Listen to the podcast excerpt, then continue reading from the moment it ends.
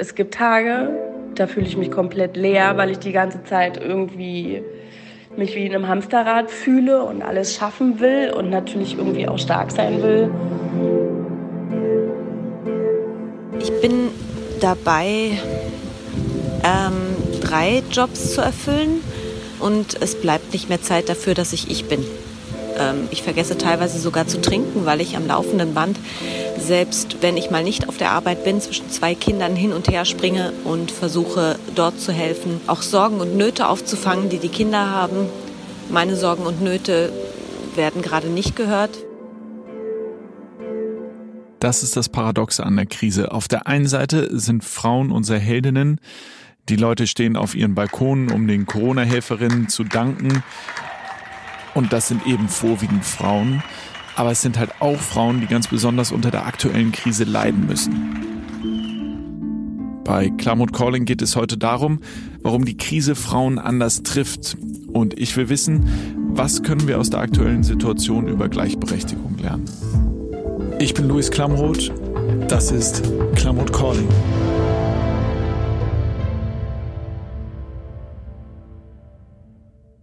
Ich habe letzte Woche bei Anne Will die Soziologin Jutta Almendinger gesehen und das, was sie da gesagt hat, hat mich beeindruckt und da musste ich noch länger drauf rumkauen. Ähm, in den systemrelevanten Berufen arbeiten überwiegend Frauen. Aber was mich überrascht, fast schon schockiert hat, war ihre These, nämlich, dass die Corona-Krise uns drei Jahrzehnte im Kampf um die Gleichberechtigung zurückwirft drei Jahrzehnte, glauben ja, Sie, den Eindruck uns habe ich. Die zurück. werden wieder so richtig die Heimmütterchen und wenn jetzt noch die Heimarbeit kommt, dann bleiben die zu Hause, weil es natürlich permanenten Rechtfertigungszwang gibt, wieder äh, nach draußen zu kommen. Also ich möchte mit dem Recht auf Heimarbeit dann auch ein Recht haben auf einen Platz außerhalb der Familie. Die Tragweite, die Jutta Eimendinger da skizziert hat, die will ich verstehen. Theresa aus dem Calling-Team ist hier. Hi Theresa. Hallo. Ich habe mir gedacht, vielleicht schauen wir mal auf die Frauen, die tatsächlich gerade betroffen sind und ganz Besonderes leisten in der Krise, um besser verstehen zu können, wie sich Corona gerade wirklich auswirkt. Also habe ich mich auf die Suche gemacht und ich habe Sandy gefunden. Hi. Ja, Hallöchen, das freut mich. Sandy ist 36, sie lebt in Hamburg und sie hat zwei Kinder, die sind acht und zehn Jahre alt. Das heißt, die beiden gehen also auch schon zur Schule. Und Sandy arbeitet, äh, beziehungsweise sie leitet sogar eine Hausarztpraxis und macht dort unter anderem auch die Corona-Abstriche. Also ich war schon vorher stolz auf meinen Beruf, auf das, was wir leisten, weil das definitiv nicht von einer großen, breiten Masse so anerkannt wird oder wurde. Ähm, auch jetzt teilweise immer noch nicht. Ich, ich finde es super, die Bewegung, als es losging, auch mit dem Klatschen und so weiter, dieses endlich mal öffentlich wertgeschätzt werden. Das fühlte sich gut an, ähm, dieses gesehen werden. Und hat natürlich jetzt den Beigeschmack, wo das irgendwie gefühlt abebbt und ach, jetzt ist ja irgendwie alles halb so wild und pff, läuft schon alles. Also sie ist genau eine dieser Frauen, die gerade den Applaus bekommen. Ja, schon, aber von Applaus kannst du dir natürlich äh, nichts kaufen, keine Spielsachen für die Kinder und die Rente kannst du dir davon auch nicht sichern. Das äh, ein bisschen positiv äh, Feedback, sage ich jetzt mal, was man so bekommt in den Medien, äh, ist zwar ganz nett, aber man sieht jetzt zum Beispiel von der Kassenärztlichen Vereinigung ähm, oder vom Bund der Kassenärzte haben wir ein Dankesplakat bekommen, aber zum selber ausdrucken in DIN A4 Größe. Da ist irgendwo in Kleingedruckten steht drin, Mensch, ohne euch wären wir nichts. Ähm, ihr könnt euch das jetzt ausdrucken als Dankeschön das ist natürlich Verarschung, ne? muss man mal so sagen. Also das, davon kann ich mir nichts kaufen. Da kann ich nicht zum Bäcker gehen und sagen, hier, guck mal, ich habe ein Dankesposter. Was kriege ich dafür? Also das musst du dir jetzt mal vor Augen führen. Ne? Sandy ist medizinische Fachangestellte, so heißt äh, ganz genau, und sie macht diese Corona-Abstriche. Sie geht da also wirklich ein Risiko ein, wenn sie diese Arbeit macht und sie hat ja auch noch eine Familie. Ja, und jetzt hat sie noch ein Plakat. Ja, und ich finde halt auch, was nochmal besonders ist, sie setzt ja tatsächlich auch ihre Gesundheit aufs Spiel. Und da geht's jetzt auch nicht nur darum, irgendwie im Akkord Abstriche zu machen oder Patienten abzuwickeln, sondern da obendrauf kommt ja auch noch, dass sie für andere Leute wie so eine Art Seelsorgerin da sein muss. Also auch das ist was, das macht ja was mit dir. Also es es vergeht kein Tag, wo ich nicht jemanden am Telefon habe, der weint. Aus diversen Gründen. Und das sind nicht alles psychisch labile Leute. Zum einen habe ich Patienten dran, die, das sind ältere Herrschaften, die weinen, weil sie ihre Enkelkinder vermissen und weil sie sich ganz tapfer dran halten, weil sie halt Vorerkrankung haben und ihre Kinder selber versuchen, ähm, Rücksicht drauf zu nehmen und nur irgendwie den Einkauf kurz vor die Tür stellen, aber halt natürlich nicht mit den Enkelkindern vorbeikommen. Ähm, solche Geschichten. Ich habe äh, Patienten, die fix und fertig sind, weil ihre komplette Existenz gerade in Frage gestellt wird, fast, also die, die steht auf der, auf der Kippe. Ähm, das sind finanzielle Ängste, das sind einfach Sorgen, die Patienten, die überfordert sind mit der Situation, die nicht wissen, was soll ich denn jetzt machen. Ich, das kennen wir ja auch aus anderen Notsituationen. Die große Frage, wer hilft eigentlich den Helfenden? Also Sandy muss Menschen helfen, die um ihre Existenz bangen, die ganz große Angst haben. Die krank sind. Die krank sind. Aber wer hilft dann eigentlich Sandy?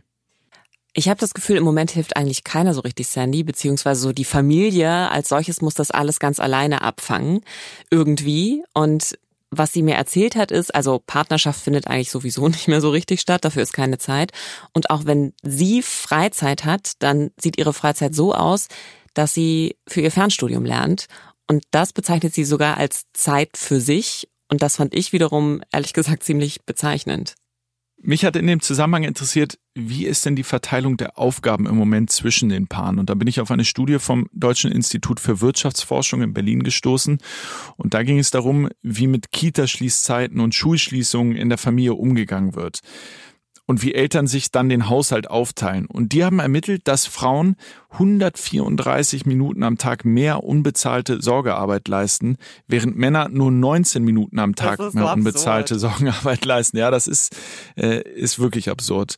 Ähm, und das ist jetzt auch keine Zahl von vor 30 Jahren oder so, sondern äh, die sind recht aktuell, die Zahlen. Ja, zwei Stunden mehr. Ich finde das echt total krass. Und wenn ich so an Sandy denke, da hat es nämlich auch die Krise gezeigt, durchaus, dass sie ja, sage ich mal, so ein paar klassische Aufgaben schon mehr übernommen hat bei den Kindern. Und äh, jetzt muss eben einiges anders laufen. Und die Kinder sind ja jetzt zu Hause und müssen auch betreut werden mein Mann hat echt am Anfang Schwierigkeiten gehabt, die Hausaufgaben mit den Kindern zu machen, was einfach daran lag, dass ich es sonst immer mit den Kindern gemacht habe. Das heißt, die Art und Weise, wie die jetzt nun rechnen, und das hat sich ja auch alles ein bisschen geändert, und das kann man nun auch nicht mehr mit seiner Schulzeit, die ja nun auch schon ein paar Jährchen zurückliegt, ähm, auch nicht mehr so ganz vergleichen.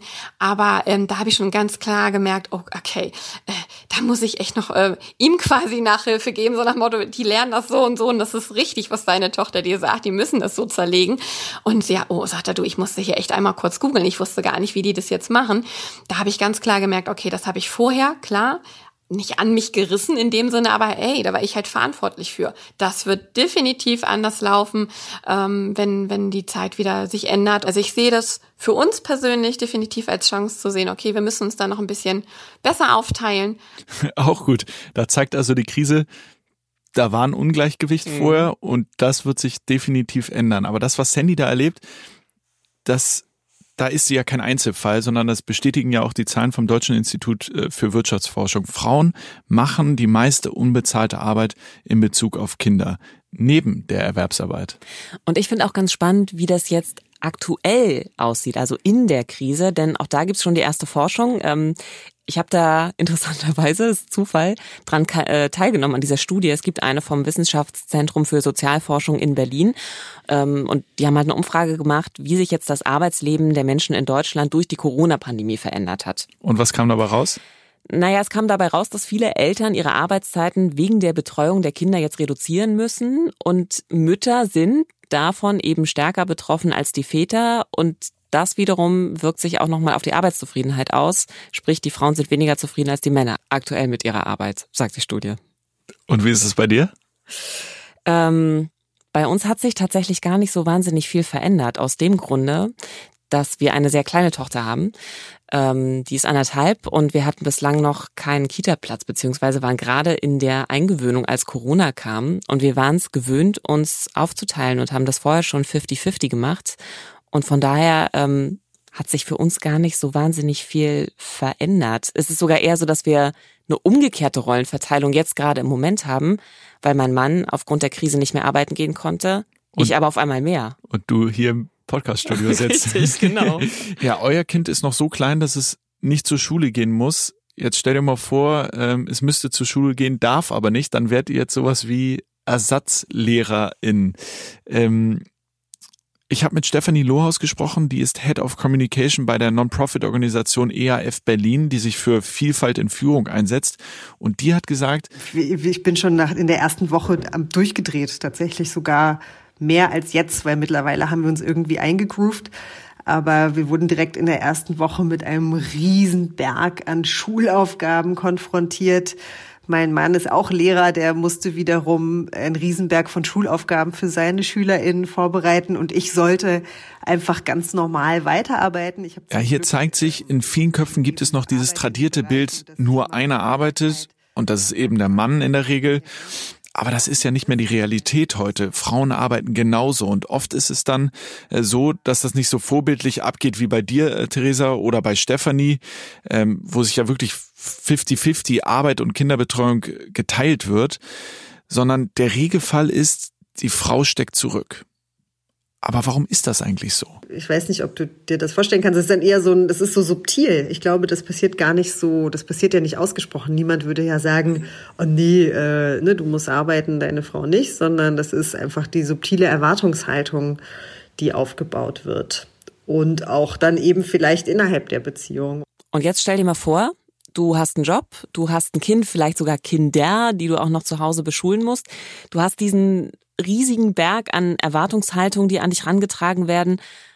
Und du bist alleinerziehend. Also ich habe auch im Zuge dieser Recherche Nachrichten von Frauen bekommen und das waren interessanterweise vor allen Dingen Alleinerziehende. Ich glaube, weil die auch einfach Bock hatten, mal mit jemandem zu sprechen. Die sind echt im Moment aufgrund der Kontaktsperre und aufgrund ihrer persönlichen Situation sehr isoliert. Und die haben gesagt, okay, ich habe einfach echt keine Zeit mehr für mich. Zu Hause herrscht im Großen und Ganzen das totale Chaos.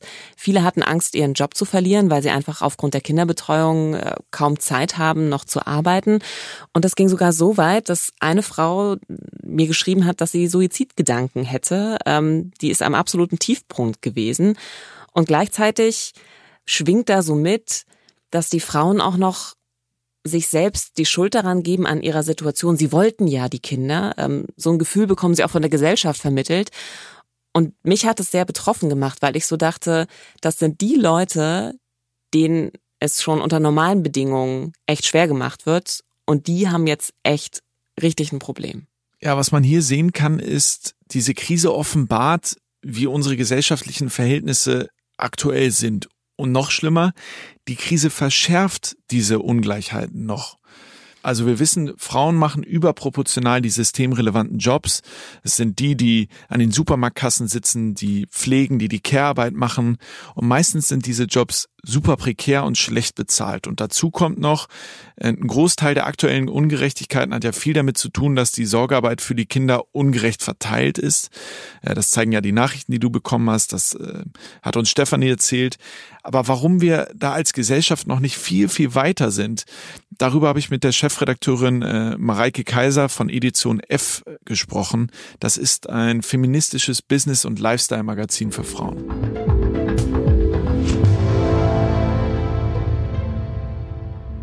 Hallo, hier spricht Mareike. Hallo Mareike, hier ist Luis. Hallo, grüß Hi. dich. Na, Mareike, die Frauen, äh, salopp gesagt, äh, halten in der Krise diesen Laden zusammen. Überrascht dich das? Ja, das überrascht mich überhaupt gar nicht. Ähm, also das ist, ich glaube, Krisen äh, wirken ja nochmal als Verstärker oder Polarisierer von ähm, Dingen, die eh schief laufen. Und ähm, da gibt's halt einfach nach wie vor eine große Schieflage in unserer Gesellschaft zwischen den Geschlechtern ja nicht nur. Also es gibt ja noch sehr viele andere Diskriminierungsformen, ähm, die da jetzt äh, total, also auch, auch weiterhin äh, relevant sind. Also wenn man sich einfach überlegt, so der Unterschied zwischen ähm, Leuten, die äh, Putzjobs zum Beispiel haben oder zwischen Leuten, die jetzt äh, ganz angenehm im Homeoffice sitzen können. Ne? Ich glaube, all diese sozialen Schieflagen verstärken sich jetzt nochmal und äh, leider überrascht es mich nicht. Es überrascht mich nur, wie das von der Politik bisher ignoriert wird. Das überrascht mich tatsächlich. Ähm, hast du eine Vermutung, woran das liegt, dass die Politik das so ignoriert? Ähm, ja, also mehrere. Ähm, ich glaube, auf der einen Seite liegt es daran, wer eigentlich Politik macht. Muss, äh, Politik wird nach wie vor von Männern für Männer gemacht und ähm, auch richtet sich nach wie vor an so einem Ideal von so einer heteronormativen Kleinfamilie. Ähm, ich glaube, mhm. die Lebensrealität von zum Beispiel Alleinerziehenden wird komplett ignoriert und das liegt zum Teil auch daran, dass Alleinerziehende gar keine Möglichkeiten haben, auch aktiv in der Politik äh, zu sein und da selbst auch Entscheidungen zu treffen. Und ähm, gleichzeitig leben wir immer noch in einer krassen Leistungsgesellschaft und ähm, es zählt, wer den besten Job, das größte Auto und das meiste Geld hat und nicht wer sich am besten um äh, andere Menschen und sich selbst kümmert. Und alles das sehen wir jetzt in der Krise. Das heißt, es ist in erster Linie ein Repräsentationsproblem? Auch. Und dann aber eben auch ein Problem von den Werten in unserer Gesellschaft. Ne? Was und wem messen wir eigentlich welchen Wert zu? Ähm, ist es mehr wert? Also jetzt ähm, beispielsweise in dieser Woche wird ja sehr viel über die Automobilindustrie diskutiert, wo ich auch denke, so ist das jetzt wirklich das große Problem, wer was für ein Auto kauft, statt darüber zu sprechen, ähm, wie wertvoll es ist, dass andere Menschen sich um äh, andere Menschen kümmern. Also sowohl Lehrerinnen, Lehrer, Erzieherinnen, Erzieher, Menschen in Krankenhäusern, Ärztinnen, äh, Krankenschwestern ähm, persönliche Assistenzen, die sich um Menschen mit Behinderung kümmern. Also das, das wird halt einfach überhaupt gar nicht wertgeschätzt. Und wäre das so, dass es wertgeschätzt werden würde, könnten ja auch PolitikerInnen gar nicht mehr drum rumkommen, sich dem zu widmen. Daraus höre ich, du hast nicht die große Hoffnung, dass die Corona-Krise ähm, hier was zum Positiven wenden kann. Also Hoffnung habe ich immer. Ähm, ich glaube, ohne würde das Leben auch äh, keinen Spaß machen und ich glaube, auch ohne Hoffnung kann man so eine Krise schlecht überstehen. Ähm, damit sich was ändert und ähm, damit es besser weitergeht, arbeite ich ja zum Beispiel. Also genau deswegen bin ich auch gerne Journalistin, weil ich auf diese Dinge aufmerksam machen möchte und weil ich glaube, dass es total wichtig ist, dass es diese Stimmen jetzt gibt, aber auch an meinem Beispiel. Also für mich ist es gerade aktuell auch schwierig zu arbeiten, ähm, Zeit zu finden, ohne Kind mich damit auseinanderzusetzen, Artikel zu schreiben. Und stattdessen sehe ich dann ähm, ja kinderlose Spiegelkolumnisten, die äh, irgendwie krasse Artikel schreiben, die jetzt halt äh, Zeit haben dafür. Ja, also das ähm, sehe ich auch als ganz große Gefahr, dass äh, ganz viele Frauen jetzt ins Private zurückgedrängt werden. Und ähm, das haben Frauen echt jahrzehntelang erkämpft. Und ich glaube, äh, da ist, also ich sehe auf jeden Fall mehr Gefahr als Hoffnung, ähm, dass sich das nicht ändert, sondern diese Retraditionalisierung und die Unsichtbarkeit von Frauen und vor allem Müttern fortschreitet. Ähm, eine Sache, die mich noch überrascht hat, obwohl sie mich wahrscheinlich nicht hätte überraschen sollen, ist, dass ähm, jetzt in meinem Umfeld zum Beispiel es ähm, Eltern gibt, wo ähm, die Männer ähm, richtig Probleme haben, äh, bei ihrem Arbeitsplatz zu sagen, hey, nee, ich muss jetzt reduzieren, äh, weil ich mich zu Hause ums Kind kümmern muss. Bei den Frauen ging das immer super easy. Die äh, haben bei ihrem Arbeitsplatz meistens keine Probleme gehabt zu sagen, ich muss jetzt hier total reduzieren wegen äh, Corona und Homeoffice. Die Männer hatten da Schwierigkeiten. Begegnet dir das auch? Ich weiß nicht, ob die Frauen da nie Schwierigkeiten haben, ähm, würde ich jetzt mal sagen, äh, kann ich mir nicht vorstellen. Und ähm, interessant finde ich ja, was hinten dabei rauskommt. Dadurch Teilzeit zum Beispiel, die ja die meiste Zeit äh, Frauen machen, ähm, hast du weniger ähm, Aufstiegschancen. Es gibt ja immer noch weniger Frauen in Führungspositionen. Du bekommst hinterher als Frau richtig Probleme mit der Rente. Altersarmut ist vorprogrammiert. Das sind ja alles Dinge, mit denen Frauen zu kämpfen haben. Und ähm, Männer finde ich da schon in einer privilegierten Position, ähm, wenn es jetzt nur darum geht, das durchkämpfen zu müssen. Ja, da brauchst Vorbilder unbedingt, ähm, aber das sind halt Dinge, mit denen Frauen seit Jahrzehnten kämpfen und ich finde, das ist durchaus den Männern zuzumuten und gleichzeitig finde ich, ist es ein total guter und wichtiger Punkt, auch um ähm, Verständnis füreinander zu entwickeln, vielleicht auch Empathie zu entwickeln, dass das eben alles einfach gar nicht so einfach ist, wenn man das wirklich versuchen will mit dieser Gleichberechtigung und man merkt ja auch eben, wo diese diese Sollstellen des Systems sind oder einfach so, wo es, wo es dann einfach hakt. Und ähm, da hakt es ja zum Beispiel auch eben wieder an der Wertschätzung für Care-Arbeit, an der Wertschätzung für Familienarbeit, daran, ähm, dass, dass es immer noch viele Menschen gibt, die nicht verstehen, wie wertvoll das für Menschen ganz unabhängig von Geschlecht ist, sich um äh, die eigene Familie zu kümmern. Also es geht vor allem um gesellschaftliche Wertschätzung für die Arbeit, die Frauen in ganz vielen unterschiedlichen Bereichen tun. Ähm, für andere da sein, sich um Menschen kümmern, da ist einfach noch zu wenig Wertschätzung da. Also das Problem ist, die Frauen können in der aktuellen Situation zwar eine engere Bindung zu ihren Kindern aufbauen, einfach weil sie auch viel mehr Zeit mit ihnen verbringen, aber sie haben natürlich gleichzeitig das Problem, dass sie weniger Zeit für ihre Karriere haben oder wenn sie arbeiten, einfach das oft unter sehr viel größerem Stress tun, als ihre Partner das vielleicht müssen. Und jetzt kommt ja auch da noch Corona obendrauf und auch Sandy hat mir erzählt, es ist unter normalen Bedingungen schon krass, irgendwie zwei Kinder zu haben und arbeiten zu gehen. Und jetzt verschärft sich das Ganze und sie war echt viele, viele Tage einfach erstmal fix und fertig. Es sind viele Tränen geflossen und alle mussten sich erstmal irgendwie an diese neue Situation gewöhnen und das war wirklich nicht so einfach. Also ich meine, ich arbeite jeden Tag mit Maske. So, das ist für mich eigentlich schon normal. Und jetzt musste ich letztens einmal ähm, zu einem Termin und musste und habe die öffentlichen Verkehrsmittel genutzt und sitze in der Bahn und habe eigentlich fast einen Panikanfall bekommen unter meiner ähm, selbstgenähten Maske. Ähm, ich meine, wie gesagt, ich bin es eigentlich gewohnt, aber das war diese komplette Gesamtsituation. Das ist auf eine Art so surreal, aber dann sitzt du da und siehst, alle tragen Maske und das ist schon die neue Normalität. Und wenn ich jetzt heute meinen Sohn auch, das war auch wirklich mit einem ganz blöden Gefühl, habe ich ihn heute da zur Schule geschickt und diese Maske ihm einzupacken, das ist auch völlig surreal irgendwie gewesen. Und dann kommt er zurück und kommt mir entgegen mit seiner Maske auf und erzählte dann auch davon und wie sie die Maske tragen und wann sie die tragen und was sie gemacht haben und wie oft sie Hände gewaschen haben und sowas. Das ist so, ja, also man, man, man ist ja jeden Tag zu jeder Zeit damit konfrontiert. Ne? Und das ist einfach emotional unfassbar belastend. Ne? Einmal privat, beruflich, und einfach im Ganzen. das ist echt, ähm, ja, ist Hardcore. Ja, was die alles leistet, also Praxis organisieren, Seelsorge für die Patienten, den Haushalt schmeißen, die Schulaufgaben mitmachen. Das ist ja die Realität ganz, ganz vieler Frauen gerade. Ähm, Frauen wuppen die Krise, so wie Sandy. Aber was bedeutet Corona insgesamt für Gleichberechtigung? Geht sie vielleicht sogar durch Corona voran, weil die Missstände aufgedeckt werden und jetzt angepackt werden? Oder werden wir drei Jahrzehnte zurückgeworfen, so wie es Jutta Almendinger bei Anne Will gesagt hat?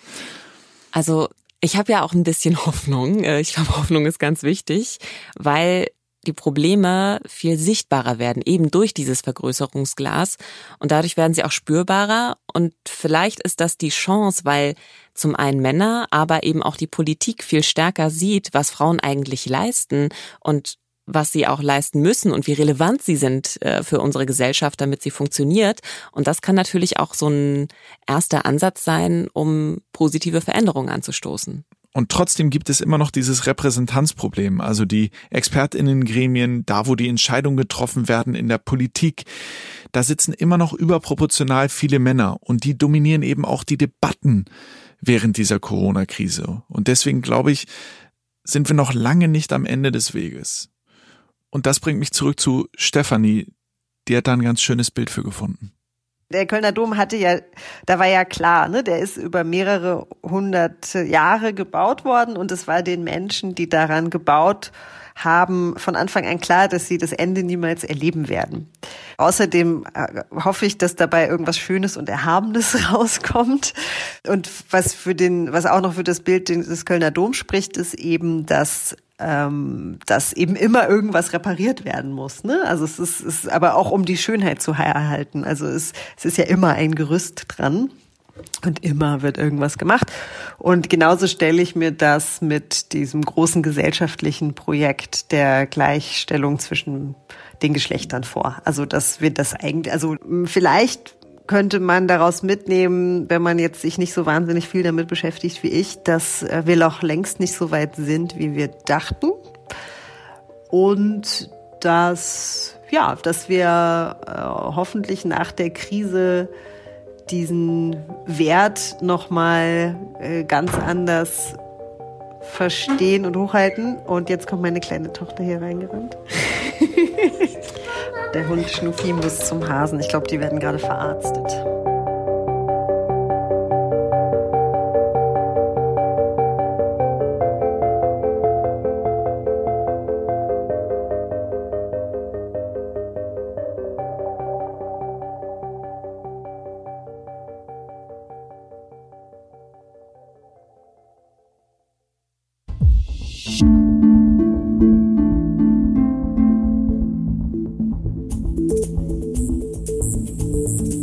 Klamroth Calling ist eine Co-Produktion von Studio Bummins und K2H. Redaktion Patrick Stegemann, Kate Kubel, Keschrau Beros, Theresa Sickert und Laura Pohl. Ton und Schnitt Christian Pfeiffer und Henk Heuer.